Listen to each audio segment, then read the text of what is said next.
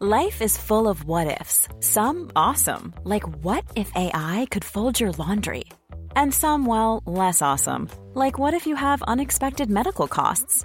United Healthcare can help get you covered with Health Protector Guard fixed indemnity insurance plans. They supplement your primary plan to help you manage out of pocket costs. No deductibles, no enrollment periods, and especially no more what ifs. Visit uh1.com to find the Health Protector Guard plan for you.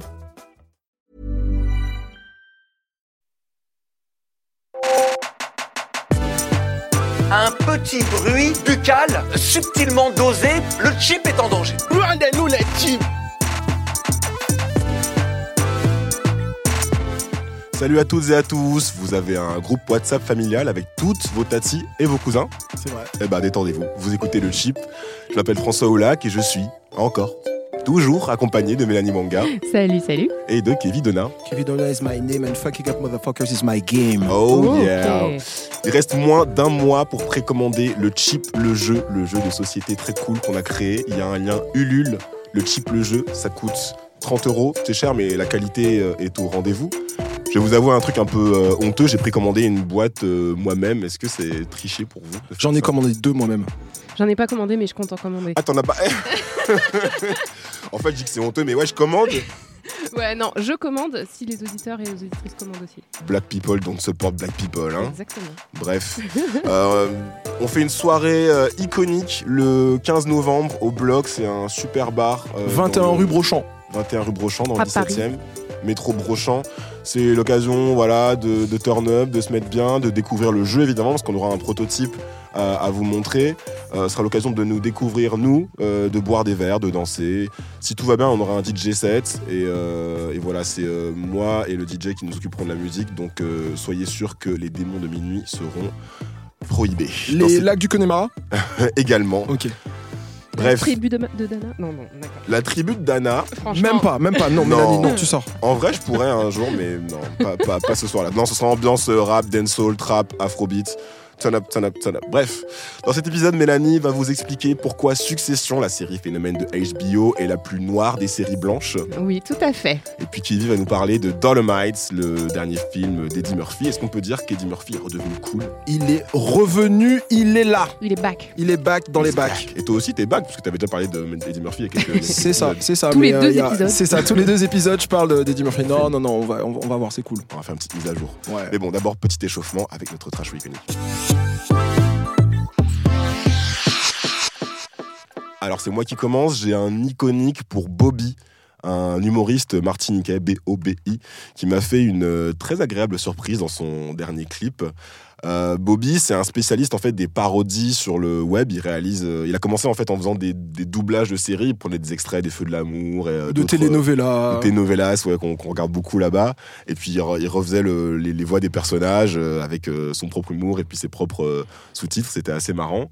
Il a aussi fait euh, de la scène. Il s'est produit à, à l'Atrium euh, de, à À Fort-de-France. Ouais. Euh, et puis il fait aussi des parodies euh, musicales. Donc voilà. Sauf que dernièrement, en fait, il a, il a parodié euh, le dernier single de Kalash qui s'appelle euh, Mada. Je suis un égo de Mada. L'eau, les balles pleuvent comme les mamas. Voilà, donc le morceau euh, du dernier album de Kalash, Diamond Rock, que je vous conseille d'ailleurs d'écouter parce que moi j'ai euh, bien kiffé. Et euh, donc Kalash, il a repris, euh, Kalash, Bobby a repris du coup le morceau de Kalash et il en a fait ça. Putain, j'ai bu l'eau de Mada, là où les cancers pleuvent comme des walpas. Et tous les jours, je bois du chlordécone, mange du chlordécone, bon, dans mon malita. Et la banane n'est pas comme ma paname, juste la peau, peau, peut te rendre malade. Et le contaminé coule dans les tuyaux et le peuple subit les ravages. Scandale pété, oh non, oh, le gomito, boum boum, complot politique, détourne la monnaie, fond de la monnaie. C'est pas nous, tu pour la monnaie. Les sentiers ont la rage, empoisonnés dès le plus jeune âge. Notre avenir en famille en cage. Génération prise en otage. Donc bref, dans le morceau, en fait, euh, il parle de l'empoisonnement au chlordécone, donc le pesticide qui a été utilisé euh, de 72 à 93 aux Antilles françaises dans les exploitations de bananes, alors que le produit était réputé dangereux et euh, était déjà interdit aux États-Unis. Donc on a déjà parlé du chlordécone, notamment quand Kevin tu parlais de, de la BD là de, de Jessica Oublié, Ouais, jusqu'à oublier, ouais, c'est vrai. Qui- Tropique euh, toxique. Ouais. Donc voilà, on a utilisé le chlordécone de 72 à 93. Euh, le lobby de la banane a même obtenu des, euh, des, euh, des délais en fait. Euh, il a été interdit en 90 et puis ils ont réussi à obtenir de l'État de, de continuer à l'utiliser encore pendant 3 ans. Parce que le poison, c'est tellement bon. Parce que le poison c'est tellement bon, on dirait presque un slogan. Euh, résultat, la Martinique a le taux de cancer de prostate le plus élevé au monde. Voilà. Donc euh, la parodie de Bobby, ça m'a fait plaisir parce que d'habitude Bobby, en fait, il est drôle, mais il est assez potache si vous voulez. Pipi, caca. Voilà.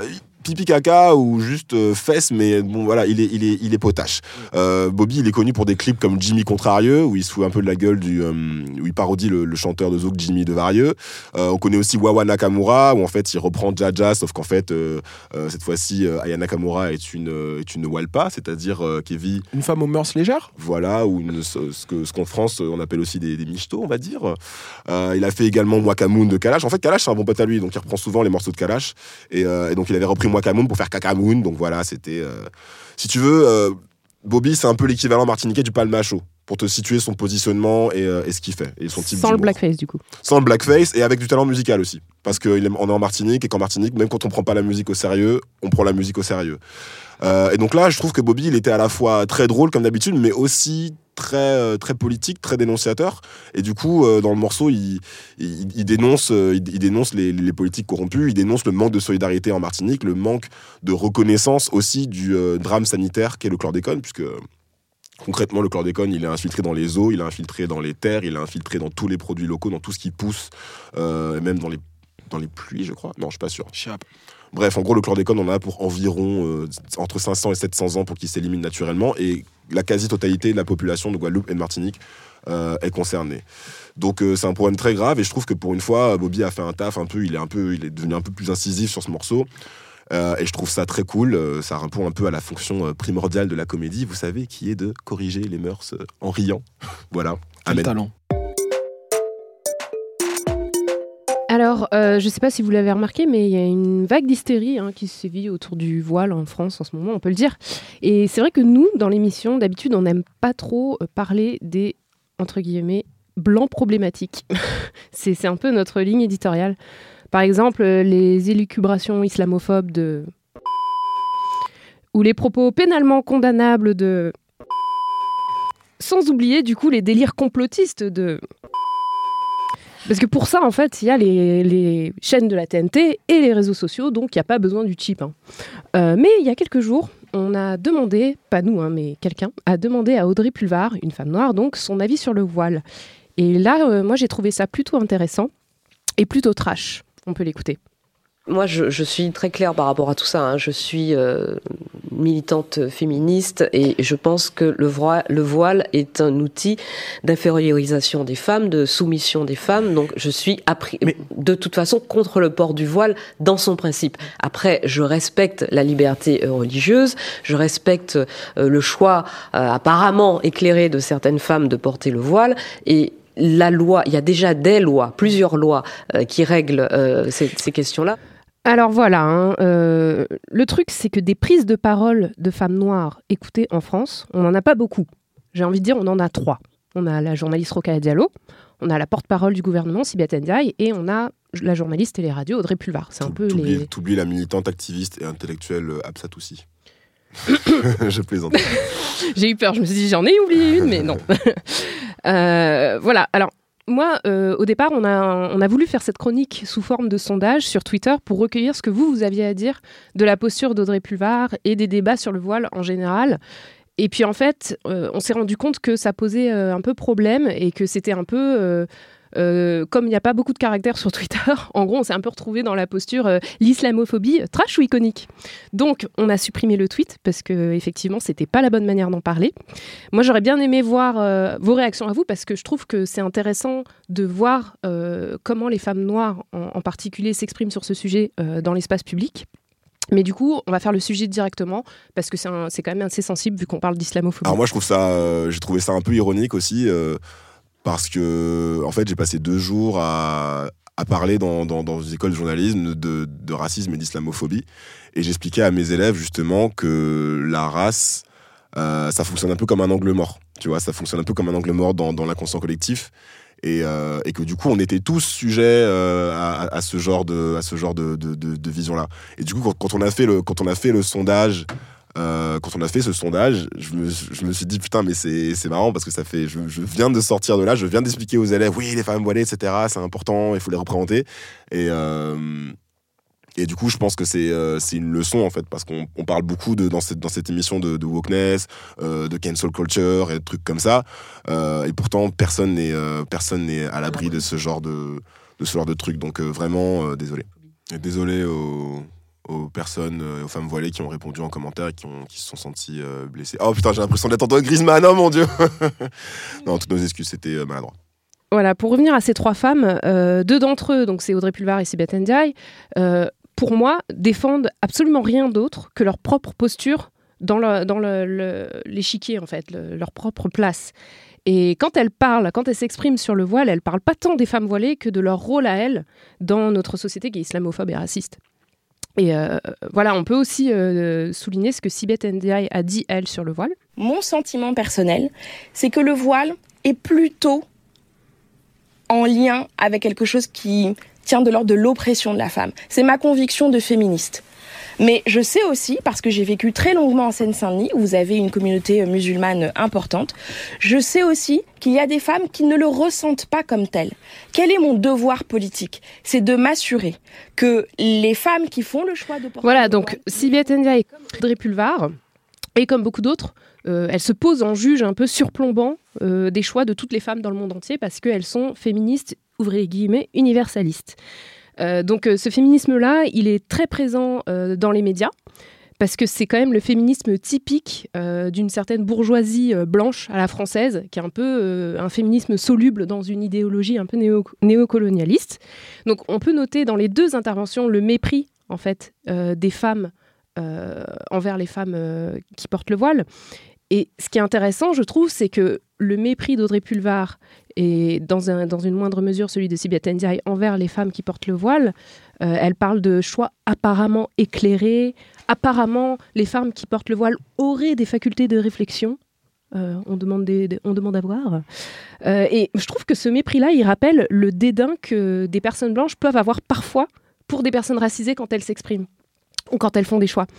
Et donc, c'est, je trouve qu'il y a une inversion, c'est-à-dire que des femmes noires euh, à qui le système ferait absolument pas ce genre de cadeau, euh, bah, se permettent, elles, de dire euh, voilà, moi, je suis un peu la gardienne du temple du système, et, et je te dis, toi, femme racisée, ce que tu peux faire ou pas pour rentrer dans ce système-là. Et c'est- intéressant parce que ce système-là, il a absolument pas été conçu pour les personnes qui ressemblent à Audrey Pulvar ou à Sibeth Ndiaye ou à nous, Mais elle le défend quand même. mais elles le défendent. Et euh, la, posture de Sibeth Ndiaye est pour le coup un peu moins extrême, mais elle est toujours très pa- paternaliste. En fait, moi j'ai vécu, moi je les ai vues, ces femmes, je sais ce dont elles ont besoin, euh, plutôt que de laisser les femmes euh, qui portent le voile s'exprimer. Alors, une autre chose intéressante, c'est qu'en cherchant l'extrait d'Audrey Pulvar, qui a beaucoup circulé sur Twitter, je me suis rendu compte qu'il avait été relayé que par des sites et des blogs d'extrême droite. Il n'a pas été posté sur des, journaux, on va dire, classiques. Et, euh, et du coup, je pense que en prenant en ne prenant pas pardon, la parole pour soutenir justement ces femmes minorisées sous le prétexte qu'on est féministe universaliste, eh ben, Audrey Pulvar, elle remplit son rôle de gardienne du temple de l'islamophobie, tout comme Sibeth Ndiaye. Et du coup, je trouve que c'est un trash parce que les femmes noires qui prennent la parole sur la place publique, on a vraiment besoin que vous fassiez mieux. Voilà.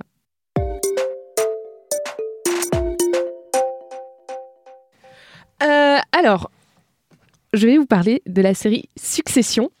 Euh, parce qu'on on a voulu vous en, vous en parler, parce qu'on s'est dit que c'était intéressant de voir comment la black culture s'est emparée justement de Succession. Alors Succession, c'est quoi? C'est une série euh, de HBO qui est diffusée du coup en France sur OCS, et c'est une série qui parle d'une famille pas comme les autres, les Roy. Alors les Roy, ils sont riches, mais pas juste un petit peu riches, vite fait en passant. hein. Ils sont milliardaires. Logan Roy, c'est le, le, le padré, le patriarche, le fondateur de ATN, une chaîne de télévision d'information et de divertissement de droite. En gros, il faut penser à Fox News, euh, à peu près. hein. Sauf que Waystar Ro- Royco, l'entreprise de Logan Roy, c'est aussi euh, des croisières et des parcs d'attractions. En gros, euh, sa boîte, c'est un peu une version cauchemardesque de branding culturel continu. Euh, Logan Roy, c'est un carnassier, c'est un capitaliste qui détient le pouvoir sur le pays grâce à son empire du divertissement. Donc euh, on- n'est pas très loin de la réalité quand même. Et Logan est entouré de ses enfants gâtés jusqu'à la moelle, euh, qui ont tous les dents qui raillent le parquet et qui veulent tous hériter de la boîte. C'est le concept de la série. Ouais. Donc, dans les, dans les enfants, on a Kendall Roy, qui semble un peu être le succès- successeur naturel. On a Shoban Roy, euh, qui est la fille, qui est conseillère politique et qui ressemble vraiment beaucoup, beaucoup à Ivanka Trump, dans, on va dire, dans le, la manière dont elle est conçue. Euh, on a Roman Roy, qui est incarné par le frère de Macaulay Culkin. Donc, vous voyez Macaulay Kira- Culkin. Kieran, euh, Kieran Culkin, Ouais. bah, c'est lui. Il a mais- joué dans d'autres trucs. euh, Ouais, il a joué dans d'autres trucs, mais j'ai oublié quoi. Ouais, pareil. Euh, il- mais en gros, t'imagines la tête de, de Macaulay Culkin en brun, quoi. D'accord. Et pour finir, on a Connor Roy, qui euh, lui est le grand frère qui est pas en lice parce qu'il est trop occupé à végéter euh, sur l'argent de sa famille. Et puis je crois que c'est le demi-frère des autres, il est issu d'un premier mariage. Euh, ouais. Et il dépense l'argent de son père. des Il fois, est génial. il lui demande T'as pas 100 millions? Enfin bref. Donc euh, la famille Roy, c'est un dé- une décalcomanie assez claire de la famille Murdoch, qui détient Fox News, et de la famille Trump, qu'on va plus Qui présenter. détient la hein. Maison Blanche. Et d'ailleurs, le fils Murdoch, anecdote, regarde euh, la série, mais dans un premier temps, il a nié la regarder euh, à un journal quand, il, quand on lui a demandé. Il a dit non, non, ce qui était quand même un, un assez bon indicateur du fait qu'il l'avait au moins vu une fois. Alors, vu comme ça, on se dit ça, cette série, ça concerne pas vraiment un public noir. hein. Et pourtant, on dit souvent que les séries noires, elles doivent crossover, elles doivent traverser pour parvenir jusqu'à un public blanc. Mais Succession, j'ai l'impression, elle a fait l'inverse. en tant que série blanche, elle s'est imposée comme un rendez-vous pour le black Twitter en général et la hip-hop culture en particulier. Donc, euh, je sais pas si vous connaissez le site Very Smart Brosa- Brosas. Ouais, bien, Ouais. sûr, bien sûr, bien sûr. Donc c'est un site de pop culture tenu par des Afro-Américains et ils ont, ils ont fait un article et ils ont trouvé pour moi la formule parfaite pour exprimer ce qu'on ressent en tant que spectateur noir devant Succession. Ils ont publié donc un article qui s'intitule Je viens de binge-watcher la saison 1 de Succession et j'ai l'impression d'avoir fait un safari découverte des Blancs. Ah, Et dans l'article, l'auteur raconte qu'au moins cinq personnes noires de son entourage lui ont dit Il faut absolument que tu regardes Su- Succession. These white people are insane. Donc, ces blancs sont zinzin en VF. Euh, donc pour essayer de situer un peu Succession, c'est comme si Empire avait été une série réaliste dans les histoires euh, bah, justement de Succession. Il y a aussi un peu de Dynasty et de Dallas et un peu de Arrested Development. Je sais pas si vous avez vu Mais cette ouais, série. Arrested Development, T'appelles ces séries-là des séries réalistes, toi Genre Arrested Development ou Dallas ou des trucs comme ça Pour moi, c'est des soaps euh, totales, quoi. Justement, je dis que Succession, c'est un peu une version réaliste de ça, qui de ça. s'installe dans un monde un peu réel avec des enjeux Voilà. politiques. Ah. Et, euh, et bon, Arrested Development pour le côté comédie euh, complètement euh, barré. Mm. Et je trouve aussi que ça tient du documentaire en fait, Succession. Franchement, on y croit. hein. On y croit à 100%. Mais c'est. Alors, c'est la série trouve ce- cet équilibre entre le côté ultra drôle, ultra satirique et le côté où tu dis mais en fait on va tous mourir si c'est ces gens-là qui, qui décident de l'avenir de la planète. Donc c'est à mi-chemin entre la tragédie familiale shakespearienne, qui est un peu la, la marque de toutes les grandes séries HBO, donc comme Les Sopranos, comme The Wire, et c'est euh, aussi un peu une comédie satirique où tous les personnages sont horribles. Si vous regardez Succession et que vous me dites j'adore ce personnage, je comprends qu'en fait vous l'adorez parce qu'il est horrible, mais dans la vraie vie vous le détesteriez. On est Ah, d'accord je sais pas. Cousin. Greg, cousin Greg, moi c'est j'aime euh, beaucoup cousin Greg. C'est pas possible. On fait du hate watch sur cette série? Non, c'est pas du Hate Watch parce que c'est incroyable à regarder. C'est magnifiquement bien écrit. Les dialogues sont ouf. Enfin, il y a même des vidéos dédiées euh, à la- au décryptage des dialogues de la série tellement c'est incroyable. Mais par contre, enfin, c'est, moi, ça me fait vraiment peur de me dire qu'il y a des gens comme ça qui existent dans la vraie vie. Quoi. C'est, Mm. ça me donne des palpitations. hein. Donc il y a un côté, euh, un côté The Wire, mais il n'y a pas que ça. Et j'ai envie qu'on explore les aspects de la série qui en font un peu un must-see de la black culture et qui expliquent notamment la reprise euh, de, la série à travers des mèmes euh, sur Internet. Donc d'abord, il faut qu'on parle du générique, bien sûr. Donc le générique de Succession, c'est ça.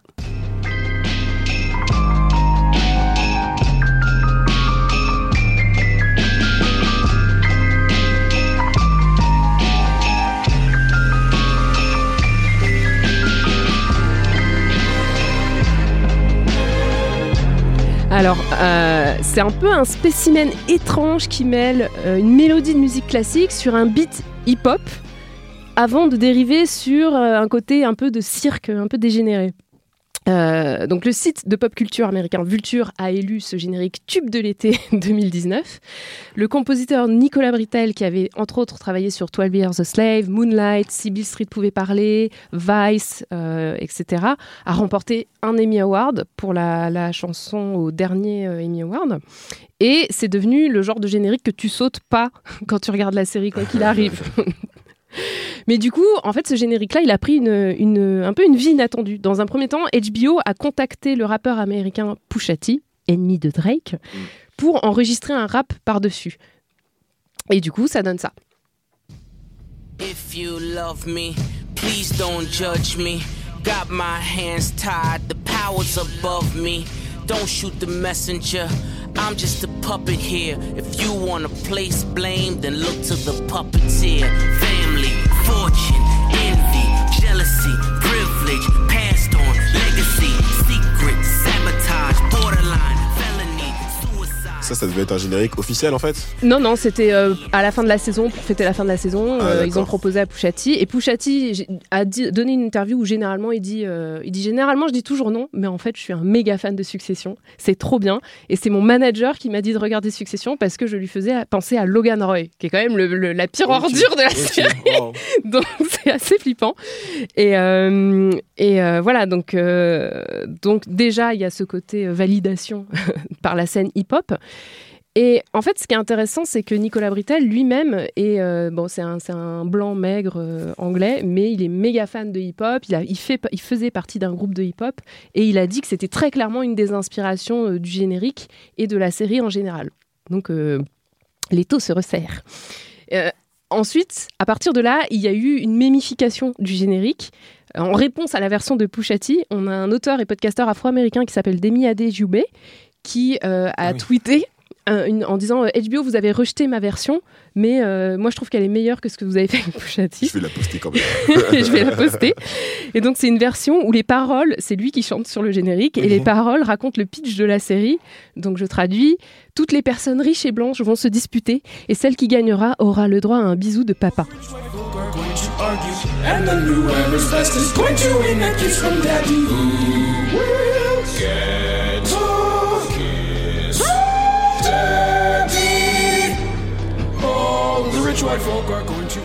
Alors, je suis désolée, vous allez avoir le générique euh, dans la tête euh, pour les jours à venir, là, parce que c'est un peu. euh, on- on n'y échappe pas une fois qu'on l'a entendu. Euh, ce qui est intéressant, c'est que hum, le, le cast et même Nicolas Britell sont très présents sur les réseaux sociaux et ils ont répondu à chaque fois à ces trucs-là en disant c'est génial, merci et tout. Donc, euh, en fait, Succession, qui est, qui est pourtant une thématique très resserrée, donc euh, c'est l'intrigue C'est corporate. en gros. 0,1% en fait qui parle à tout le monde. C'est ça qui est Et, génial. et ouais. tout le monde s'y Ouais. retrouve parce qu'en fait, on regarde ça comme effectivement comme si on allait au zoo et qu'on regardait des Ouais. animaux sauvages s'entre-déchirer quoi. Euh, donc euh, le hip-hop très important. Nicolas Britell est fan et d'ailleurs dans un des pires et meilleurs moments de la saison 2 pour continuer dans la musique, le personnage de Kendall, donc le fils qui est censé devenir l'héritier, mais qui en fait, no spoiler, le devient pas vraiment, euh, se lance dans un espèce de rap un peu dérangeant qui célèbre les 50 ans de carrière de, de son père, du coup, Logan. Et j'ai envie de dire que tous ceux qui ont assisté à ce moment de télévision en 2019 en sont ressortis changés. Pas tout à fait les mêmes. Dude be the OG, and he playing, playing like a pro. C, L to the OG, dude be the OG, and he playing, playing like a pro. Make some noise. A1 ratings, 80k wine, never gonna stop, baby. Fuck father time, bro. Don't get it twisted. I've been through. C'est génial parce qu'il faut vous imaginer une convention avec des gens très sérieux habillés en costard cravate et un blanc qui dit Attendez, j'ai préparé une chanson et il, se Pour met, mon papa. et il se met à rapper et tout le monde est là, genre non. On dirait un mariage. Un Make some mauvais- motherfucking noise. un mauvais mariage. Et, euh, et non, franchement, euh, quand vous, enfin, pour ceux qui ont vu, ceux qui ont vu savent de quoi on parle, mais ceux qui n'ont pas vu, regardez ça et ça va changer votre année 2019. euh. C'est vraiment un moment très très grave de télévision. Et d'ailleurs, Kendall est fan de hip-hop, puisque dans le pilote, on le voit rapper et danser sur les Beastie Boys. Donc c'est vraiment un, un- un- un fil qui dure toute la série. C'est vraiment l'appropriation culturelle d'une musique sortie du ghetto par une, une caste blanche ultra riche, euh, ultra euh, conservatrice. euh, Et qui voit pas le problème. Et qui voit pas la absolument contradiction. euh. problème. Donc, je dirais que c'est une réinterprétation trumpienne un peu du hip-hop. Euh, donc voilà. Euh, ensuite, Succession a été récupéré par les mêmes. On, on en a un petit peu parlé déjà, Kevin. Euh, en termes d'audience, Succession pour- sur HBO, c'est pas grand-chose. hein. C'est euh, la 17e série de HBO en termes d'audience. Donc c'est voilà, c'est pas un succès incroyable. Mais depuis de la, fin, la fin de Game of Thrones, on pourrait croire que Succession a pris le, le- le trône, justement, du coup. Euh, Parce que sur Twitter, la, série était la plus tweetée de la chaîne après chaque épisode du dimanche soir. Ouais. Donc, euh, ça, Succession a repris la- après la fin de Game of Thrones. Et bien sûr, du coup, les mèmes s'enchaînent, des chansons, des sketchs. Et du coup, qui mieux que le Black Twitter sait faire des mèmes? Personne.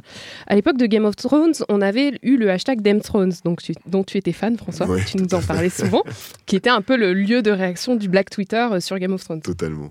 Et euh, moi, je parie pour euh, l'année prochaine l'arrivée d'un hashtag euh, pour succession parce que j'ai l'impression que le, le mot d'ordre est en train de se diffuser dans la, dans la communauté et que pour la saison 3, on sera tous au taquet. euh, Succession, y'all.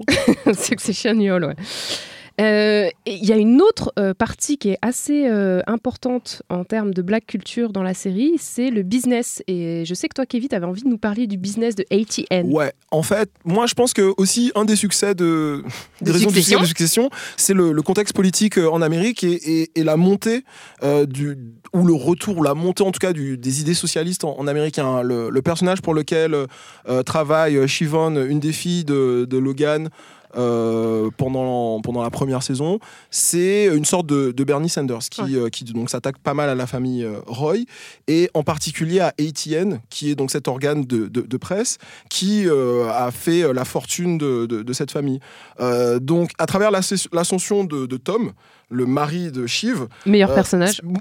deuxième meilleur personnage, euh, il passe sans transition de la direction des parcs d'attractions à la direction de la chaîne info, sans problème, sans contradiction, sans rien du tout. Donc dans cette chaîne info, euh, Etienne, on reconnaît un peu euh, Fox News.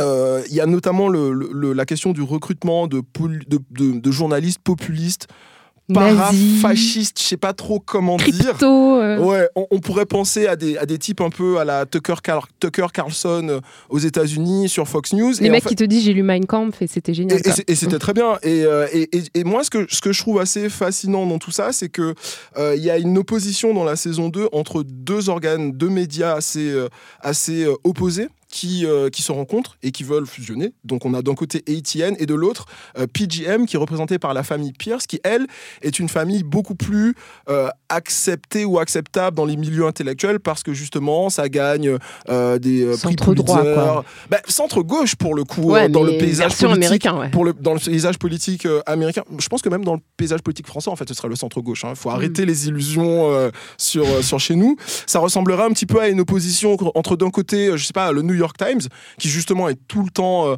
euh, pointé du doigt euh, par Trump comme le failing New York Times, fake news, c'est horrible, etc. C'est un, un outil à charge.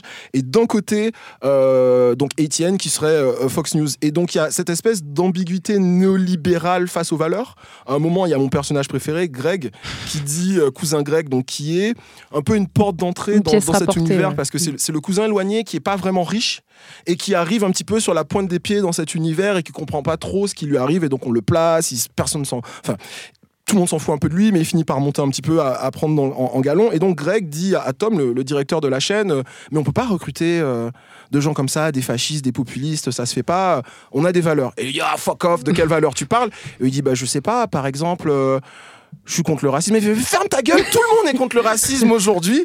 Et, euh, je trouve ça, je trouve ça assez, assez, assez bluffant, notamment parce que euh, il y a un mec que j'aime beaucoup, un journaliste qui s'appelle euh, Carlos Mazza et qui est euh, Gay Wonk sur les réseaux sociaux, qui euh, fait euh, une série sur YouTube qui s'appelle Strike Through et qui euh, observe pas mal Fox News.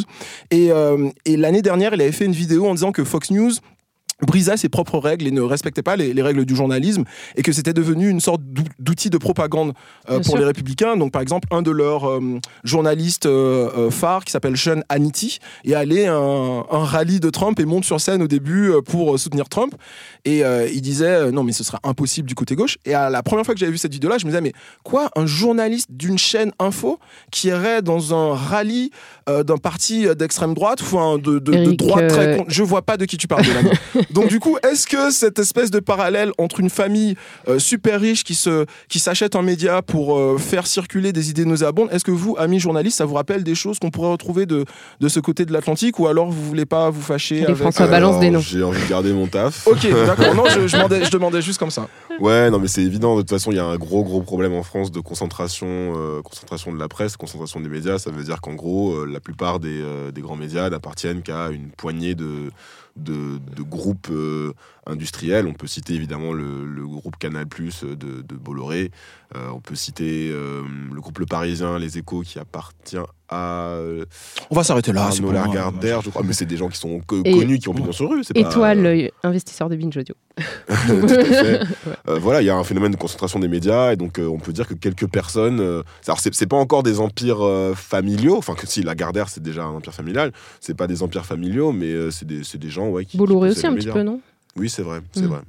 Il n'y a pas de transmission de- de- aux enfants, quoi. C'est des frères, quoi. Euh, ok.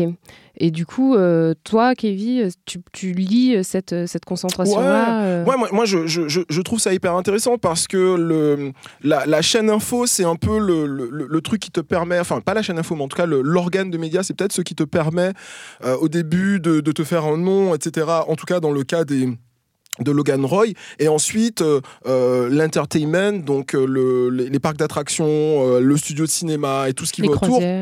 les croisières qui partent en couille, euh, c'est euh, la façon de générer, euh, de générer du cash et, euh, et, et- et- et voilà, je, je trouve ça comme un business model euh, assez, euh, assez fort et, euh, et en fait c'est rare qu'on ait des séries ou des œuvres de fiction qui, qui parlent de ça aussi bien et avec un pied dans l'actualité, je trouve ça, je trouve vrai, ça assez classe. En vrai, je te, je te parlais de concentration des médias, mais c'est pas exactement ça le truc. C'est plutôt la le rapprochement entre les médias et le monde des affaires. Ouais. C'est plutôt ça Mmh, que, mmh. donc, que, que, que décrit Succession, et c'est plutôt ça aussi qui se passe en France. C'est pas le fait qu'il y a quelques personnes qui, qui dessinent les médias, c'est que ces quelques personnes, ce sont pas des gens de la presse, ce sont pas des gens qui viennent des ouais. médias, ce sont plutôt des industriels et des, et des hommes d'affaires. Des gens Ouais. qui sont là pour faire de l'argent. ouais.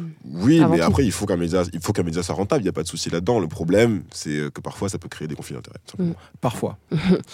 Euh, c'est vrai que dans toutes les séries euh, qui fonctionnent comme ça, où il y a un groupe qui cherche à arriver au top ou à garder le pouvoir, euh, il y a cet aspect hiérarchique. Il y a un business Mm. et il faut que le business réussisse pour que, pour que tout le groupe continue à se gaver et à en profiter. Et, et dans Succession, c'est vraiment ça. C'est le clan, c'est la famille. Et, Le sang. et voilà, c'est c'est vraiment ça. QLF. Alors c'est vrai que la série est bien écrite, les dialogues sont géniaux, drôles, horribles, tout ce que vous voulez. Tout le monde demande dans la rue euh, donc à Brian Cox qui joue Logan Roy de, dire fuck off. Euh, mais la famille Roy, elle est organisée autour de Logan comme l'entourage d'une star de hip-hop est organisé autour de la star. Ouais. Comme les mafieux s'organisent autour du chef dans le parrain aussi, par Le exemple. il y a de l'admiration, mais il y a des jeux de pouvoir et les coups de couteau sont jamais vraiment loin, en fait. Et donc, dans, dans Succession, on a la famille de sang, les enfants, mais on a aussi les proches collaborateurs, Jerry, euh, Alan, tout ça. Et on les a intrigants aussi, les gens qui arrivent de l'extérieur, comme qui euh, Ray, euh, voilà, qui euh, essayent de s'incruster, j'allais Ouais. dire, les relations amoureuses, pseudo-amoureuses, voilà. Et on voit tout, tout le monde qui orbite un peu comme ça autour de Logan Roy. Et euh, c'est vrai que dans le business est toujours teinté de sentiments hyper forts loyauté, trahison, haine, euh, dévotion, amour. Enfin, Sacrifice. voilà. C'est euh, et tous les personnages tournent comme des mouches autour de Logan. Ils le détestent et en même temps ils le révèrent. Donc il y a vraiment ce- cette tension pendant toute la série. Euh, et du coup, ça, ça- ça nourrit une espèce de paranoïa qui se renouvelle à chaque épisode. À chaque épisode, on, est là, on est putain, qu'est-ce qu'ils ont inventé cette fois-ci euh, pour s'en sortir? Donc il y a un côté tragédie grecque. Et il y a un côté réalité du pouvoir. On est à mi-chemin entre un truc un peu mythique et un, truc où on se dit, mais en fait, euh, moi-même, en entreprise, j'ai déjà vu des gens euh, qui fonctionnaient comme ça. J'ai toujours, toujours trouvé que le business et la politique, c'était deux super sources d'inspiration pour des, histoires dramatiques, quoi. Des, des bons personnages, des trucs. Il n'y a pas longtemps, j'ai vu un film français, alors rien à voir avec Succession, qui s'appelle euh, L'exercice de l'État avec Ouais. Olivier Gourmet. Alors je l'ai trouvé nul ce film pour plein de raisons, Euh, mais par contre c'est vrai que ça, ça dépeignait bien le monde politique et je me suis dit putain mais c'est dingue. En fait tu prends n'importe quelle euh, période, n'importe quel gouvernement, t'as des personnages, t'as des intrigues en deux minutes, c'est des scénarios clés en main en Ouais. fait. Bah, c'est comme Game of Thrones au final. Ouais mais Game of Thrones c'est une, c'est une- un truc politique euh, avec des. Ouais. C'est vraiment. Ouais, euh, ouais. Je dire, pense, c'est que euh, Parfois, on cherche, parfois on, cherche la, on cherche les personnages, on cherche la fiction, on cherche les idées cool, euh, tu sais, dans des, dans des endroits un peu imaginaires, tout ça, alors qu'en fait, c'est là. t'ouvres, t'ouvres la presse, tu regardes ce qui se passe dans, les, dans les gouvernements et autres, et t'as des histoires clés en main, quoi, c'est ouf. Mais dans tous les cas, le, le monde du hip-hop, euh, je pense, se, se reflète et se reconnaît dans Succession. Et c'est aussi pour ça qu'il y a un attrait euh, de, de sa part. Il y en a d'autres que Pusha T qui ont, qui ont big up, d'autres personnalités du hip-hop. Euh, bah, en fait, euh, pas dans les interviews, mais par contre, on voit que c'est souvent des gens qui réagissent dans les, sur les réseaux sociaux. Et. HBO, notamment, maintenant un peu moins, mais au moment où Succession était diffusée, euh, HBO postait beaucoup de trucs et ils partageaient, ils rigolaient. Là, comme ça, j'ai pas de nom euh, précis, mais, euh, mais Je suis Ça doit sûre- se retrouver. Je suis sûr, par exemple, qu'un gars comme euh, 50 Cent euh, regarde Succession. Vu Ah qu'en plus, il a, 50 Cent, il a power. Mais... C'est ce que j'allais dire. 50 Ouais. Cent, il parlera jamais de succession sur Oui, ce mais il réseau en parce parlera qu'il pas. Tu vois ce que je veux dire va, il va Mais je suis- promote, je suis sûre euh, qu'il regarde. ouais. Est-ce qu'on peut comparer Succession à, à Empire ou pas du tout? Bah, dans le sens familial, oui, il y a une famille, oui, il y a des enfants et tout le monde essaye de savoir qui va hériter, mais euh, c'est beaucoup, beaucoup mieux écrit que Empire. C'est un peu plus fin. C'est HBO quoi. Ouais, c'est voilà, c'est ça. En fait, c'est ça le truc, c'est que il y a des, il y a beaucoup de séries en ce moment, on le sait, il y a beaucoup de trucs sur Netflix et tout, mais moi je trouve que HBO personne les touche en termes de qualité. Ils n'ont pas une mauvaise série, quoi. Bon, ils en ont eu, mais là, en ce moment, dans leur Ils sont line-up, chauds, ils sont chauds. Watchmen. Oh là là, l'épisode 3 de Voilà. Watchmen. Euh, un autre aspect que je voulais évoquer, c'est l'absence de représentation dans Succession. Et c'est bien. Euh, Mais voilà, c'est ça, parce que c'est, on, on va pas vous mentir, c'est une série complètement blanche, mais pour une fois, c'est justifié. Parce Il y a que des Asiatiques qui vite passent fait, vite mais fait, des, des ouais. Parce que, en fait, le monde que la série décrit est ultra particulier. C'est le microcosme des milliardaires de droite américains. Donc, quelque part, on est content de pas y être, tu vois. Et euh, il y a même un moment dans la saison 1 où le personnage de cousin Greg, donc, qui débarque dans l'entreprise à Westar Rocco, regarde les vidéos d'intégration. Vous savez, les vidéos horribles, complètement fake euh, de l'entreprise, qui en font des caisses sur l'in- l'inclusivité, la représentation de toutes les races, tous les genres. Et du coup, il regarde ça d'un air un peu incrédule. Et à un moment, il se retourne et derrière lui, on voit passer un troupeau d'hommes blancs de plus de 50 ans. Et en fait, on s'aperçoit qu'il y a que ça dans la boîte partout. Et donc, la série est très maligne. La série est très consciente justement de cet enjeu-là et euh, elle l'aborde frontalement. Elle montre le racisme euh, complètement décomplexé des personnages, comme tu disais, Kevin. Euh, et en fait, la série, on dirait qu'elle a, elle a compris elle-même. Et je pense que même les, les, les créateurs et les acteurs sont tous eux aussi en safari quoi. Et ils sont là eux aussi pour observer le privilège blanc et la débauche que ça peut engendrer dans Les toute la splendeur. Les décors, il y a des décors incroyables. c'est le ouais, les PIB euh, d'un petit pays euh, à chaque épisode. Et d'ailleurs, j'ai trouvé deux tweets euh, de rescapés du zoo et qui sont aussi auditrices du type, j'ai l'impression. On a Clem Simemi qui, qui disait J'ai fini les deux saisons de Succession HBO. J'aime trop les dramas des familles blanches. En plus, là, ils sont riches. Le season finale est ouf. Et on a Clem Cancel qui dit J'adore regarder des incompétents gérer des méga entreprises et des vies juste parce que c'est une riche famille blanche. Aussi, la manière dont le père arrive à tous les manipuler. Game of Thrones is shaking.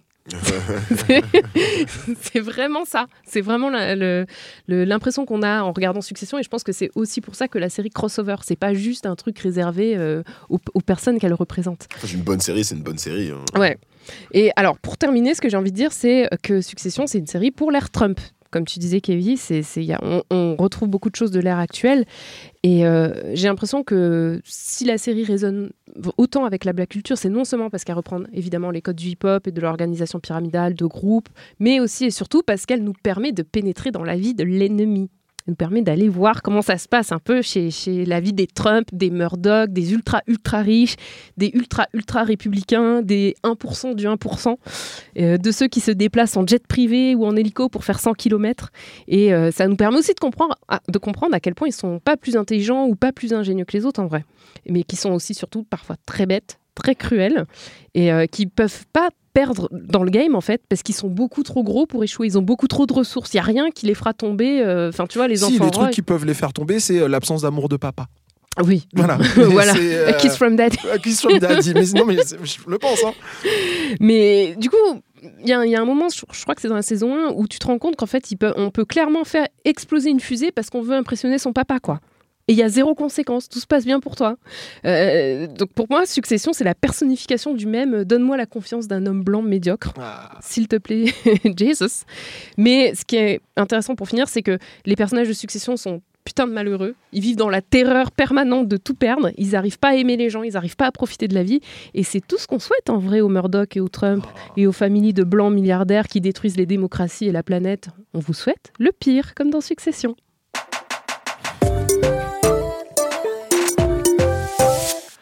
Alors après euh, cette belle démonstration de Mélanie, Karl Marx, Wonga, euh, moi je voudrais vous, parler de Dolomite is my name.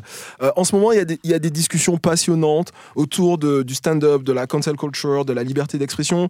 Et j'ai moi-même eu plein de doutes, je change souvent d'avis, je sais pas comment me situer. Mélanie, tu m'as envoyé un, article vraiment cool de euh, The New Republic sur, sur cette question-là. Euh, comment je me sens? Moi, je, crois que d'un côté, il y a, y a MeToo qui a touché de plein fouet le, le monde du stand-up et les réactions de comédiens que j'aimais ont souvent été décevantes, voire malaisantes. Euh, il y a pas longtemps, par exemple, je, regardais le, le special de Dion Cole sur, le special de Dion Cole et c'est très bien. Je, je vous le recommande. Mais malheureusement, il y a, y a le sempiternel. Vous êtes trop sensible, on peut plus rien dire. Et il dit ça tout en étant payé devant une salle euh, comble. Euh, le tout diffusé sur la plus grosse plateforme de streaming. Euh, de notre côté, je, je pense qu'une personne adulte euh, devrait être capable d'entendre un avis contradictoire sans faire une descente d'organes. J'ai vérifié, c'est pas sexiste. Euh, les hommes peuvent en faire aussi. Pourquoi ce préambule? Tout simplement pour vous parler du, du retour du roi du stand-up, Eddie Murphy. Euh, pas encore sur scène, mais au ciné, dans, dans un film, enfin pas vraiment au ciné, parce que c'est sur Netflix, dans un film qui s'appelle Dolomite is my name.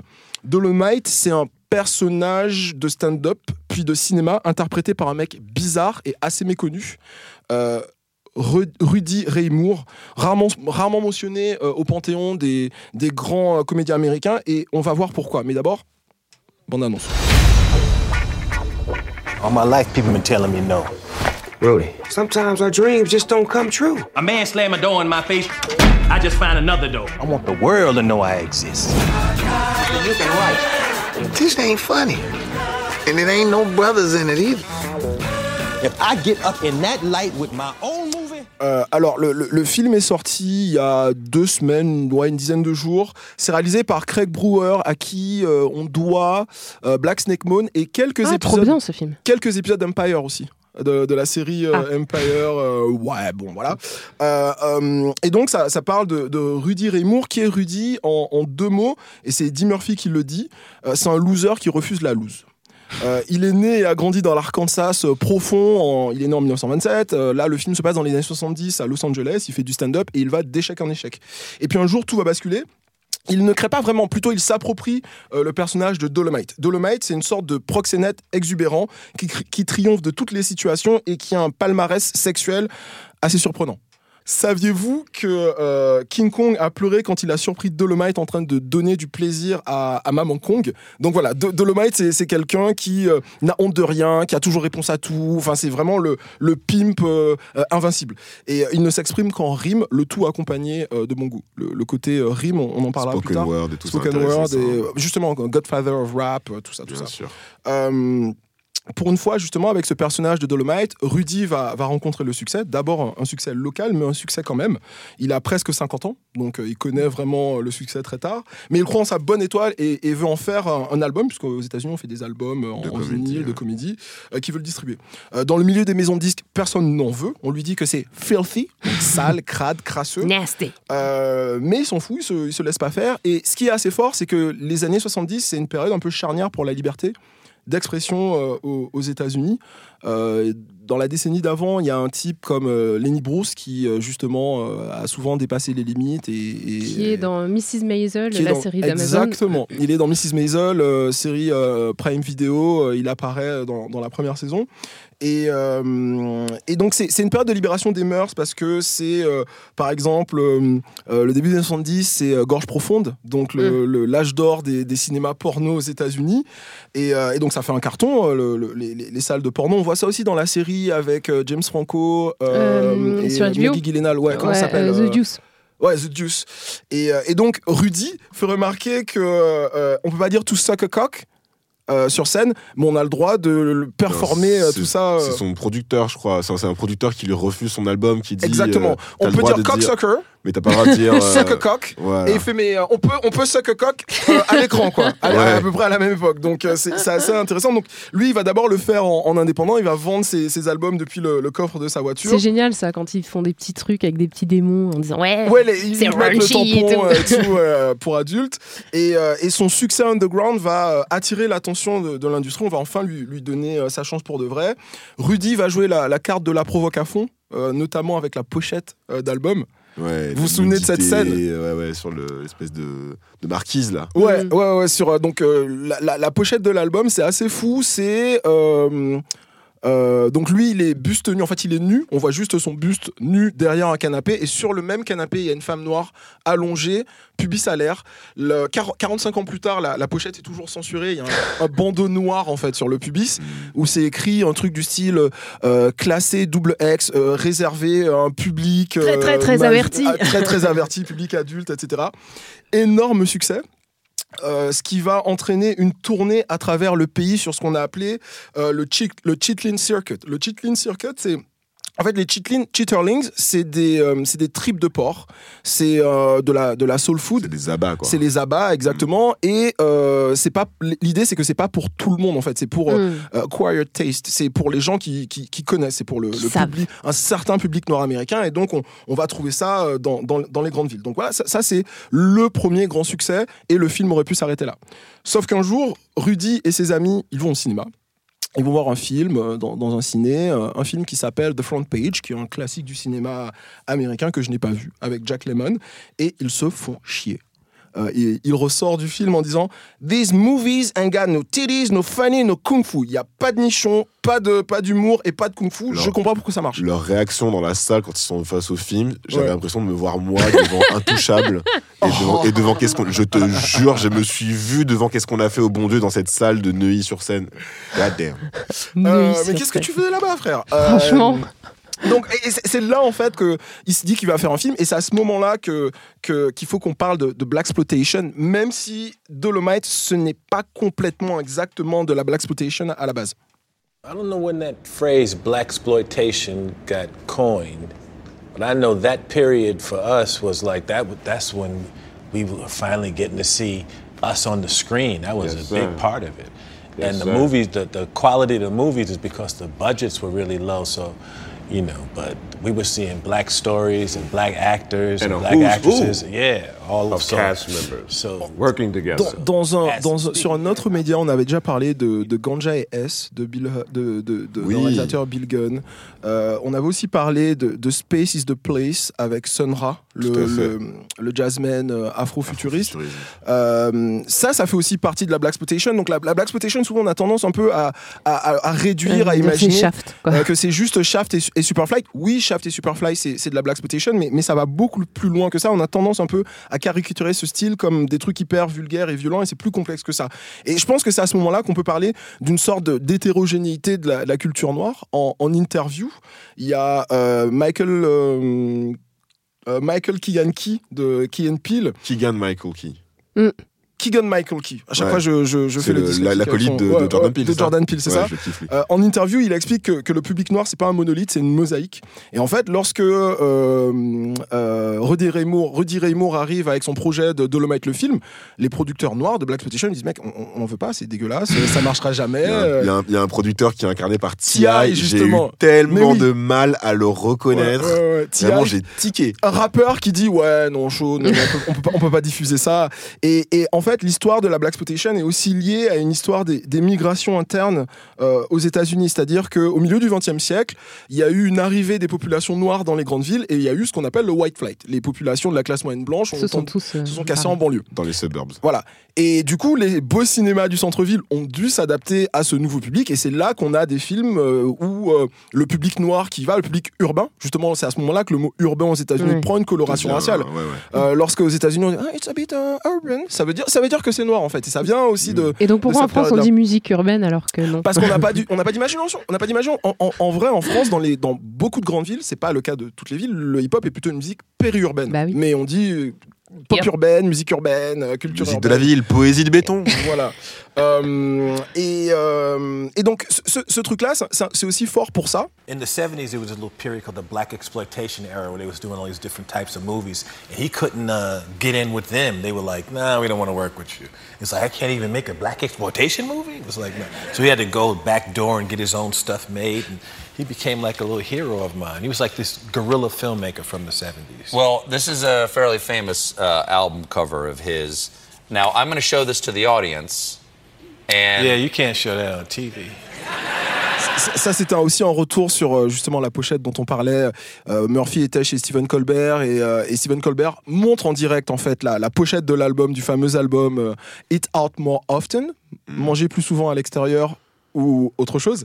et, euh, et il dit on peut pas montrer la couverture de, de, de- de cet album, on peut pas, je pouvais pas, euh, Rudy Raymond pouvait pas non plus faire un film de Black Exploitation, donc do it yourself. Et c'est- là où le film pour moi euh, est une histoire vraiment américaine, c'est une histoire un peu de underdog, de, de du, du, du, du perdant qui croit à sa, à sa bonne étoile et qui, et qui va tout parier en fait. Il prend une énorme prise, enfin il fait une énorme, il y a, y a une énorme prise de risque financière pour, pour réaliser ce film. Euh, il met en- dans la balance les royalties de, de ses albums. Et le problème, c'est qu'il ne connaît rien au cinéma. Et quand je dis rien, c'est pas juste il a pas de culture cinématographique, il connaît rien à l'aspect technique. Caméra, C'est quoi un chef-op C'est quoi un chef-op. Euh, Il a un tout petit budget, il va retaper le, le Dunbar, c'est une sorte d'hôtel euh, délabré euh, pour en faire un studio. Il s'entoure d'amateurs et de débutants. Euh, et, euh, et le tournage est épique, mais Rudy se, se décourage pas. Toutes les scènes de tournage sont mortelles. C'est hallucinant, euh, les scènes de sexe, les scènes de course-poursuite. Ouais, ce qui est marrant, c'est de voir comment finalement leur manque de, de- de moyens et de professionnalisme et d'expertise le- les a amenés à, à créer une forme de cinéma euh, créatif. Quoi. Ça, c'est cool.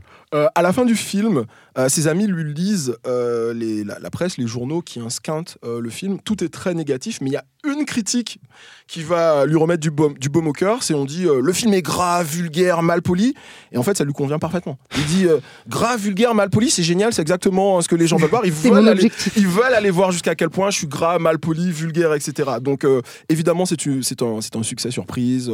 il va faire 7 euh, autre film. Il va continuer à, fuck up des euh, motherfuckers jusqu'à la fin de ses jours en, 2008. Et en conclusion, euh, j'ai envie de citer Eddie Murphy qui dit que ce qui est intéressant avec Rudy Ray Moore, c'est que justement, c'est pas un gros, c'est pas un grand comique, mmh. mais il croit en son truc et c'est ça qui le rend drôle. C'est son culot et son énergie plus que son écriture qui en font quelqu'un de, de, marquant. Eddie Murphy dit :« Je ne connais aucun comédien qui regarde euh, Rudy Ray Moore en disant c'est ça que je veux devenir. Mais par contre euh, L'énergie. l'énergie euh, qu'il a est, est- est assez forte. C'est pas Richard Pryor, c'est pas Dick Gregory, c'est même pas Eddie Murphy. Eddie Murphy est trop beau, est trop fort, est trop talentueux pour être Rudy Ray Moore. Et pourtant, l'influence que, que, que Rudy va avoir sur la, sur la culture ju- jusqu'à la, fin de ses jours et même après est massive. Le fait qu'il ne s'exprime qu'en rime, ça va lui valoir justement le, le surnom de Godfather of- of Rap. Alors, soyons honnêtes, il y a une vingtaine de mecs euh, qui euh, eux aussi euh, Pourraient prétendre pourraient euh, à, à tout ça. Il y avait notamment Jill Scott Heron dont j'avais parlé sûr, une fois. Euh, Rudy, c'est l'exact opposé de Jill Scott Heron. Ouais. Quand Jill Scott Heron est euh, cultivé, euh, un peu nonchalant, euh, qu'il dénonce, etc. euh, Rudy Ray Moore, c'est pas c'est pas conscient. hein. c'est vraiment euh, euh, et pute, les bites, des trucs comme ça. Mais euh, Cadavrexie, quoi. Justement, à propos du- de, de cette histoire de, de rime, Ouais. euh, moi je trouvais ça intéressant et j'aimerais savoir ce que tu en penses, ce que vous en pensez. Euh, donc, il crée, il crée son personnage de Dolomite en observant des, des, des Des SDF. sans-abri, Ouais, des, ouais, ouais. des SDF, qui ont cette habitude en fait de, de raconter des histoires un peu, un peu fantastiques. Euh, Un peu peut- cracra. Ouais, on peut voir ça comme une sorte de réminiscence de la culture du griot ou du conteur peut-être. Mm. Euh, et en gros, ils font ces espèces d'histoires euh, en rime avec des animaux et, des- et ce personnage Dolomite aussi qui est créé du coup, enfin qui est qui Oui, est sachant qu'avant, il faisait des flops. Parce Ouais, qu'il avait ça. pas. euh, Avec, avec ses propres routines, Rudy Ray Moore faisait des flops et en fait, dans le film, il observe les SDF, il les enregistre en fait Mm. et il, Et il il répond. plagie littéralement leurs histoires avant d'aller un peu plus loin dans, dans la, dans la création artistique. Je me suis posé la question, est-ce qu'on peut appeler ça de l'appropriation culturelle dans le sens où on a quand même euh, un emprunt qui va un peu plus loin qu'un emprunt, c'est carrément un Ah, c'est plagiat plagiat, ouais. à des fins de reconnaissance, de commercialisation. Alors je veux bien être d'accord que voilà, il s'agit d'un d'un- d'un mec qui fait partie de la, de la communauté noire, mais Ouais. il y a aussi un clivage de, de- de classe sociale et il y a aussi une population qui a donné lieu à ça, à, à ce folklore, qui n'a pas été rétribué. Je, je pense, c'est- moi, le personnage de Dolomite et dire qu'il y a euh, de l'appropriation, du plagiat, c'est comme si tu te lançais dans le stand-up pendant 20 ans et que ça marchait pas et un jour tu devenais Toto. C'est comme si tu disais c'est moi Toto, tu, tu connais le blague de Toto et qu'en fait tu devenais Toto. T'as as volé personne en fait, c'est une espèce de, de, de conscience euh, collective, de zeitgeist culturel. Et, et Rudy Ray Moore, il viendrait de la haute, ce serait euh, euh, le fils de Logan Roy et il prendrait ce personnage des euh, bas-fonds noirs de, de Los Angeles des années 70, ce serait hyper problématique. La différence, c'est que, c'est- hein, c'est que Rudy Ray Moore, ouais, mais il habite là-bas. Ouais. Il habite là-bas, il est avec ces gens-là, et ouais, effectivement, il, il en est pas très loin. Peut-être que, peut que finalement, ouais, son, son, son vrai talent, ça a été celui de, de reconnaître qu'il y avait une manière de commercialiser et de, De et de rendre, et de réinterpréter, rendre ouais. ça euh, ouais. Mais je suis euh, d'accord, ce, ce- ce passage-là, ça m'a fait réfléchir aussi. Je me suis dit, ah Je me suis demandé, est-ce que finalement, c'est pas, on peut pas aussi faire l'appropriation culturelle dans sa propre, euh, dans sa propre communauté Ouais. Mais j'aime bien, ton, bien ton explication et je pense aussi quand même qu'il a eu l'intelligence de voir qu'il y avait euh, de- de- d'entrecroiser ce folklore noir afro-américain avec le show business. J'ai j'ai deux mots pour finir. C'est d'abord que faut que j'arrête avec les trucs en deux. Euh, ça m'a euh, ça m'a donné envie de, de, de revoir euh, un, film de un- un film, un film. C'est pas vraiment un film de Black Exploitation puisque c'est c'est un peu de la parodie. T'as Euh, maté Black Dynamite au moins, le dessin animé trop bien Ah frère. Bon, ok, ok. ok. C'est de ça que je parle. Ok, Euh, d'accord. dans nos ciné, il y a quelques jours, a fait un, un- un numéro assez cool justement sur Sur euh, Dolomite. sur Dolomite où ils ont ils ont bien aimé. Euh, donc quand ils parlent pas de films de super-héros, je suis d'accord avec eux. Euh, sauf qu'à la fin de l'épisode, euh, ils disent que euh, ça a donné lieu à Black Dynamite et qu'ils aiment pas du tout. Moi, je- j'aime beaucoup Black Dynamite et je pense que c'est un chef-d'œuvre. All you suckers gather round. There's a brand new movie coming to town. So get on up and check the scene of the smoothest, baddest mother to ever hit the big screen. Main man, Black Dynamite. He's super cool and he know kung fu. Drives a $5,000 car and wears a $100 suit. You're so righteous. This is also true. And when it comes to the ladies, he's out of sight. Uh, let me guess. You're one of these brothers think you can get by on a wink and a smile, huh? What about the smile? I am smiling. Euh, donc voilà, allez voir ça. Et juste un dernier mot. le dessin animé aussi. La- la- la- la- la- le, le truc dont je vous parlais au début, qu'on peut plus rien dire, ben. Moi, je sais pas quoi, quoi répondre à ça, tout simplement parce que euh, Rudy Ray Moore, euh, 10 ans, 11 ans après sa mort, il a un film qui lui est dédié. Ce film, c'est un succès euh, critique. Euh, Eddie Murphy va faire son retour sur scène. euh, il a un deal avec euh, Tadon. et euh, il va faire une tournée euh, nationale en, en 2020. Puis C'est son euh, premier bon film depuis des, des- depuis un petit années, moment. C'est vrai que j'ai vu des films vraiment pourris. Attendez, non, moi j'ai vu plus de mauvais films qu'Eddie Murphy euh, euh, que vous. Euh, J'en ai vu aussi. T'as vu le film où il peut plus parler? Oui, c'est celui-là Ah mon dieu, ah mon dieu, le traumatisme. J'en ai vu. enfin. Ah mon dieu. Euh, et, et- et en fait, on vit une époque formidable, c'est-à-dire que en même temps, on peut dire qu'on peut plus rien dire, mais des gens qui étaient censurés euh, il y a 45 ans ont droit à des euh, films euh, sur des énormes pla- plateformes de, de- de- de- de- de streaming. Donc, c'est que tout va bien, la culture. Vous pouvez continuer euh, à dire des choses. Vous pouvez continuer à dire des choses, c'est juste qu'il y a un prix à payer, qu'il faut arrêter euh, de, de chialer lorsqu'il y a des gens qui sont pas d'accord avec vous. Voilà. Alors ma recommandation pour cette émission, c'est euh, un très court trailer euh, d'une minute qui s'appelle Anti. Alors euh, vous connaissez le Prince de Bel Air, on en a déjà parlé dans l'émission. On a même reçu Greg Germain, le doubleur euh, français de Will Smith.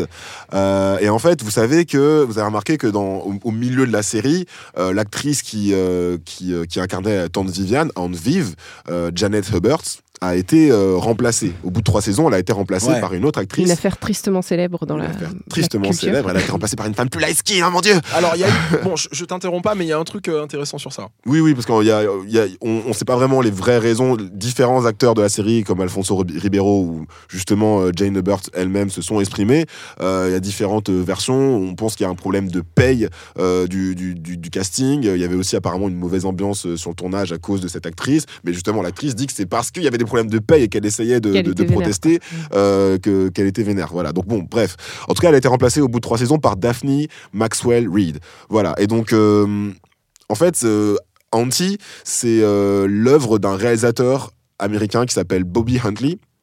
Qui, qui s'est dit et qu'est-ce qui se passait si on faisait revenir Tante Viviane dans la, La maison euh, donc le fil ouais la vraie euh, dans la maison donc le fil donc il a imaginé un scénario euh, où euh, Tante Viviane a été en fait internée dans une sorte de d'asile euh, ou de de- de- d'hôpital psychiatrique et euh, elle finit par sortir de l'asile et Elle- elle revient Elle est coup, pas contente. dans la maison à Bel Air. C'est pas qu'elle, c'est pas que c'est- ça va être un, un slasher, c'est plutôt un, un- un thriller psychologique avec une, euh, un, un champ de référence totalement assumé euh, entre Fresh Prince évidemment et Get Out. Même dans le générique, vous verrez, euh, c'est, c'est- c'est du, c'est du Get Out tout craché.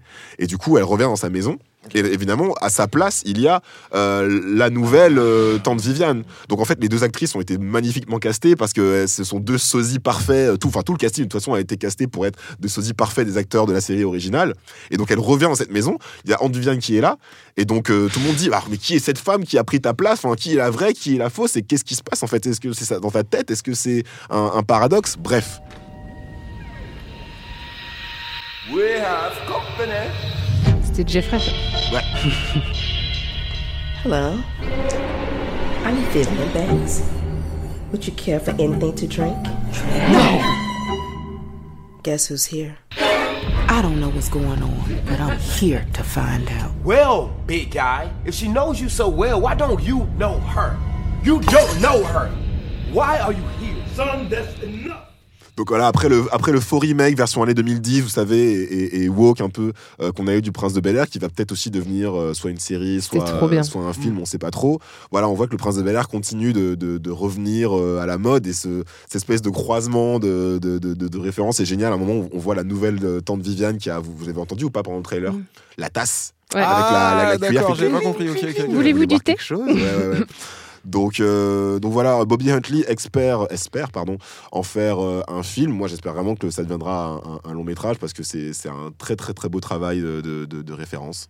Et on big up ça. C'est sur YouTube et c'est gratuit. Et de toute façon, on met le lien comme d'habitude dans les références. Ouais, moi je vais être rapide. Euh, ma recommandation, c'est un podcast d'un auteur qui s'appelle Timalo et je vous fais écouter un extrait tout de suite. Bien bonjour. Ou envie de créole, ou envie de voir belleté à l'anglais, ou envie de connaître créole pimier, podcast là, ça c'est pour. Nous, un podcast là, c'est ton et comprendre. Vous pouvez écouter ici iTunes, Spotify, Castbox, Google Podcast et tout d'autres côtés au là qui ni podcast. Si yagou waw, bayon 5 etwal, meton ka mou baman osi si ou pe sa ke fè an plezi, even seten yon moun nou konet de kontant nan an podcast konsan kreol, voye informasyon la bay souple. Non an mwen se Timalo, Timalo. si ou fe konet plis biten an lè mwen, ou kayan lè www.timalo.com, e mwen akadi ou, kenbe fò, uh, atantou. Alors que François Hollac continue à recevoir des louanges de son épisode de Ah, créole. Ça va finir dans euh, Télérama, ça, j'en suis euh, sûr. en, en- en créole. Et Timalo lui-même, justement. euh, Ouais, j'ai vu ça hier, pas plus Ah, tard ça m'a qu'hier. fait tellement plaisir. Euh, Timalo, c'est un, un auteur guadeloupéen qui a écrit un- un- un- plusieurs livres en créole autour de la série euh, Diablesse euh, et qui, depuis quelques mois, a lancé son, son propre podcast en créole. Et euh, je l'écoute. Je vous recommande de, de tous de, l'écouter si vous êtes créolophone ou en tout cas si vous avez envie de, de découvrir la langue ou de perfectionner la langue. Euh, Il y a beaucoup de choses, notamment sur, sur la grammaire, sur le fait que bah, une langue, c'est normé et qu'il y a des règles et tout ça. Et il le fait. Euh, euh, bien. Ça dure en général entre 5 et, et 10 minutes. C'est super digeste. Et euh, en fait, Timalo, j'ai découvert par le travail d'une ancienne euh, recommandation qu'on avait eue avant, euh, le Moicas de, de Samouraï. Il l'avait reçu euh, il y a quelques mois. Et euh, c'est comme ça que j'ai découvert son travail. C'est super bien. Donnez-lui de la force. J'ai découvert que W en créole, ça se disait ouais, puisqu'il dit euh, wewewe.timalo.com. Ah, Euh, et, euh, et, et- et c'est la classe. Et, euh, et euh, en fait, ouais, c'est un des, des trucs que j'ai envie de faire parce que euh, toute la journée, je me retrouve à, à parler une langue étrangère, euh, l'anglais. Et, euh, et je me rends J'ai cru que compte. dire le français, j'allais dire Non, OK, brother. Non, non, mais voilà, je, je- je suis guide touristique pour étrangers, donc je me retrouve à, à parler anglais et je me rends compte que le créole, c'est une langue que j'ai jamais apprise de façon, euh, comment dire, écrite. C'est-à-dire que c'est euh, euh, à la radio, les chansons, Martinique, etc. mais c'est pas une langue pure. C'est comme ça qu'on. Que ça se transmet, ouais. euh, Mm. l'apprend. Mais en vrai, euh, il y a des gens qui font un, un vrai travail, euh, euh, j'ai envie de dire universitaire, pour, pour donner une- des, ces lettres de noblesse à cette langue. Ça passe aussi par ça. Donc je me suis aussi acheté euh, la grammaire du créole martiniquais de Pierre Pinalier et de Jean Bernabé. Donc ça, ça va sur ma, Ouais. ma, ma grosse pile de, de livres à lire. Et puis je, je lirai aussi, je m'achèterai Diablesse de, de Timalo et, et Big Up à lui. Tu voulais dire un truc, François? Oui, et merci à Laïla Véron également pour Ouais. euh, son petit big up, toujours sur la thématique euh, du créole. Elle a fait un thread super intéressant sur euh, ce qu'elle appelle, ce qu'on appelle en linguistique l'insécurité linguistique. Ça m'a fait également super plaisir. Je suis toujours super content d'avoir des retours sur cet épisode parce que finalement, un- forcément, c'est un épisode qui me tenait beaucoup à cœur. Et euh, donc, écoutez son podcast sur Binge Audio, parlez comme jamais. Et pour finir, je vais vous parler de stand-up. Euh, du coup, voilà, exactement. Je vous donne euh, la description euh, vite fait de Smart and Classy, le stand-up de Arsenio Hall sur Netflix. Dans son nouveau spectacle de stand-up, Arsenio Hall réfléchit sur le passage du temps, l'évolution des cultures, les enjeux sociaux et les orteils. Spoiler alerte, euh, le passage sur les orteils, c'est le plus drôle de tout le spectacle. Donc Ars- Arsenio Hall, on ne le connaît pas vraiment en France, sauf pour le rôle de l'ami d'Eddie Murphy dans Un prince à New York. Exact. Euh, mais aux États-Unis, il est vraiment, vraiment famous, euh, notamment pour euh, The Arsenio Hall Show, son émission de late night qui a été diffusée entre 1989 et 1994, et aussi et surtout pour le fait qu'il ait gagné The Celebrity Apprentice en 2012, l'émission Ah, de, Donald Trump. Il en parle dans le stand-up. Alors, Ar- Arsenio Hall, il a 63 ans, donc euh, il, Il a un certain pas, hein. âge. Il les fait fait pas. pas du tout. Ouais. Moi, je pensais qu'il avait 40 ans, mais non. Euh, mais il n'est pas aussi réac qu'on pouvait s'y attendre, Dave Chappelle, sur Mm. les questions de cancel culture, de on peut plus rien dire. Parce qu'en fait, il a énormément d'autodérision. Il se moque, par exemple, du fait qu'il a une copine de 20 ans de moins que lui, parce qu'il est dans le show business. Il se moque de sa difficulté à accepter ce- que son ex-mentor, Bill Cosby, eh ben, aujourd'hui, c'est un violeur emprisonné, alors que O.J. Simpson est en liberté. Euh, tu veux dire quelque chose Ouais, j'avais un truc à dire là-dessus. Dans Dolomite, il y a une, un petit tacle à Bill Cosby. La tante de Rudy Ray Moore lui dit euh, Tu vas faire du, du stand-up, euh, du gentil stand-up comme Bill Cosby, parce que cette époque-là, c'est Ouais. justement le moment où Cosby devient Dit familial. à tout le monde. Et euh, après, il devient viola- violeur moralisateur. Mais, mais voilà, il en parle dans le stand-up. Il dit Ouais, c'était mon, mon mentor. Et il me disait toujours T'es pas, T'as pas besoin de faire des trucs crasseux et tout. Donc voilà. Et il se moque beaucoup d'ailleurs de O.J. Simpson et du fait qu'il a très peur d'O.J. Simpson, que sur scène il arrive à s'en moquer. Mais une fois il l'a vu en vrai, il lui a dit Hey, Juice Ouais. Et euh, du coup, il se moque aussi beaucoup de lui-même du fait qu'il a tout le temps envie de pisser parce que maintenant il est vieux et qu'il est accro à son téléphone et à Candy Crush. Donc c'est bonne enfance. Et moi, ça m'a rappelé vraiment un peu l'humour de entre Jerry Seinfeld et Eddie Murphy. C'est un peu euh, à cheval, quoi. Euh, donc Arsenio, là, à un moment, redit qu'ils sont en train de tourner Un prince à New York 2, mais que maintenant ils sont tellement vieux avec Eddie Murphy que ça lui fout le bourdon de dire que le 1, c'était il y a 30 ans. Euh, et à des moments, effectivement, il touche euh, au sujet du politiquement correct, de la cancel culture. Mais ce que j'aime bien, c'est que c'est plus en tant qu'observateur et sur un ton un peu pas résigné, mais euh, en tout cas, il prend de la distance quoi par rapport à tout ça. Il se moque beaucoup, beaucoup des politiques, ça j'aime bien. Et il invente même un rap de Kanye West pro-Trump qui s'appelle Grab a Pussy. et il chante Grab a Pussy, Grab a Pussy. Enfin, c'est- c'est un moment assez, euh, assez drôle.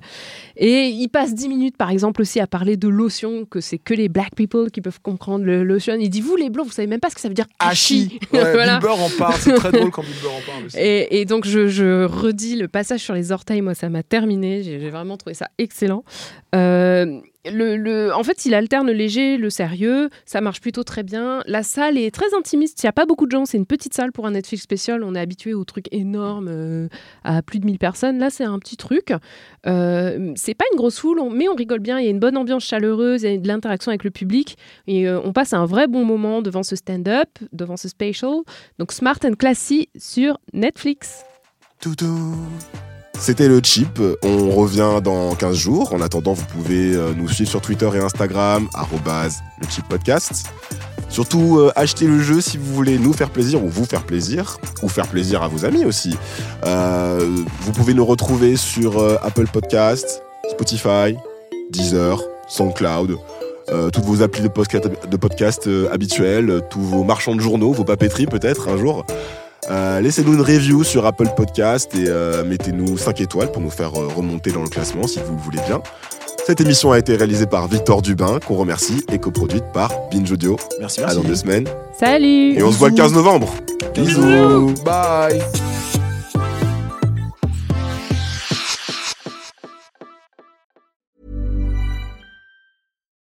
Hey, Drew Scott here, and I'm Jonathan Scott, reminding you that life's better with a home policy from American Family Insurance. They can help you get just the right protection at just the right price and help you save when you bundle home and auto. Kind of like Goldilocks and the Three Bears. It'll be just right for you. We love a custom build. American Family Insurance. Insure carefully, dream fearlessly. Get a quote and find an agent at amfam.com. Products not available in every state. Visit amfam.com to learn how discounts may apply to you. American Family Mutual Insurance Company SI and its operating company 6000 American Parkway, Madison, Wisconsin.